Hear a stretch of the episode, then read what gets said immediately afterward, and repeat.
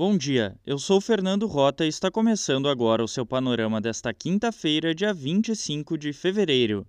Se você acorda todo dia com o panorama, não deixe de entrar no nosso site seupanorama.com.br.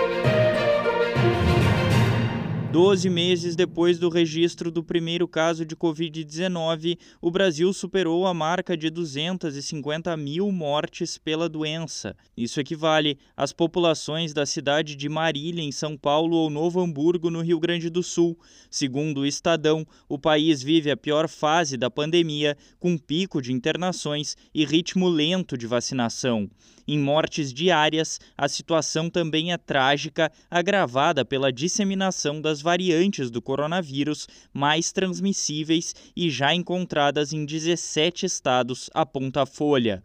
O G1 destaca que o registro do primeiro óbito ocorreu em 12 de março e passaram-se 100 dias para que o número chegasse a 50 mil. Já entre a cifra de 200 mil e de 250 mil, transcorreram-se apenas 48 dias. O país pode atingir 300 mil mortes ainda no mês de março. O Globo aponta que a média móvel de óbitos está acima de mil a 34 dias. Uma das principais queixas é em relação à condução do governo federal na crise sanitária.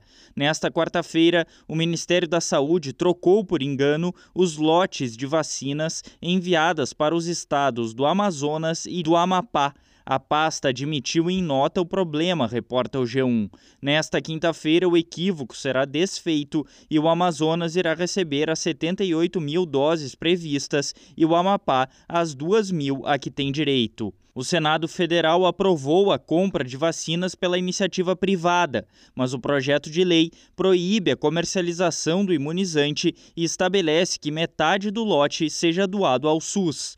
O texto também descreve que a compra de doses deve ser feita preferencialmente pela União, porém, estados e municípios podem obter em caráter suplementar, reporta a Folha.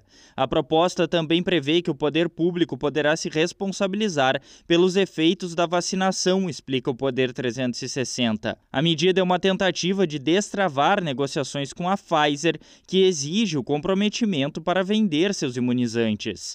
Antes da votação, o presidente Jair Bolsonaro mencionou um possível veto à proposta, como relata a Folha.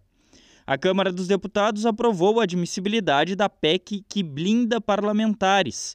A proposta dificulta prisões e buscas e apreensões contra deputados e senadores, garante a manutenção do foro privilegiado e enfraquece a lei da ficha limpa, destaca o antagonista. O presidente da casa, Arthur Lira, acelerou a análise da proposta depois que o Supremo Tribunal Federal ordenou a prisão do deputado bolsonarista Daniel Silveira, do PSL do Rio de Janeiro, na semana passada. O projeto ainda será submetido a uma nova votação na Câmara antes de ser enviado ao Senado. Bolsonaro entregou na Câmara projeto que abre caminho para a privatização dos Correios, reporta o Globo. O presidente também sancionou a lei que dá autonomia ao Banco Central, informa o Poder 360. Estes dois movimentos, somados ao projeto de privatização da Eletrobras, entregue nesta terça-feira, são uma tentativa de mostrar aderência à agenda neoliberal do ministro da Economia, Paulo Guedes, após a crise gerada pela interferência do Planalto na Petrobras. Em resultado divulgado nesta quarta-feira, a Petrobras surpreendeu fechando 2020 com lucro de 7 bilhões de reais. Este foi o último balanço de Castelo Branco, que deixa a presidência dia 20 de março, depois de uma ordem de Bolsonaro, como lembra o Estadão. A Receita Federal divulgou as regras para a declaração do Imposto de Renda 2021. A apresentação da declaração do IR ano base 2020 começa na segunda-feira, dia 1 de março, a partir das 8 horas da manhã e se estende até o dia 30 de abril. Conforme o Globo, o contribuinte poderá baixar o programa para a declaração a partir desta quinta-feira. Pelo Brasil, o governo de São Paulo determinou restrição de circulação das 11 da noite às 5 da manhã em todo o estado. A regra entra em vigor a partir desta sexta-feira e vale até 14 de março.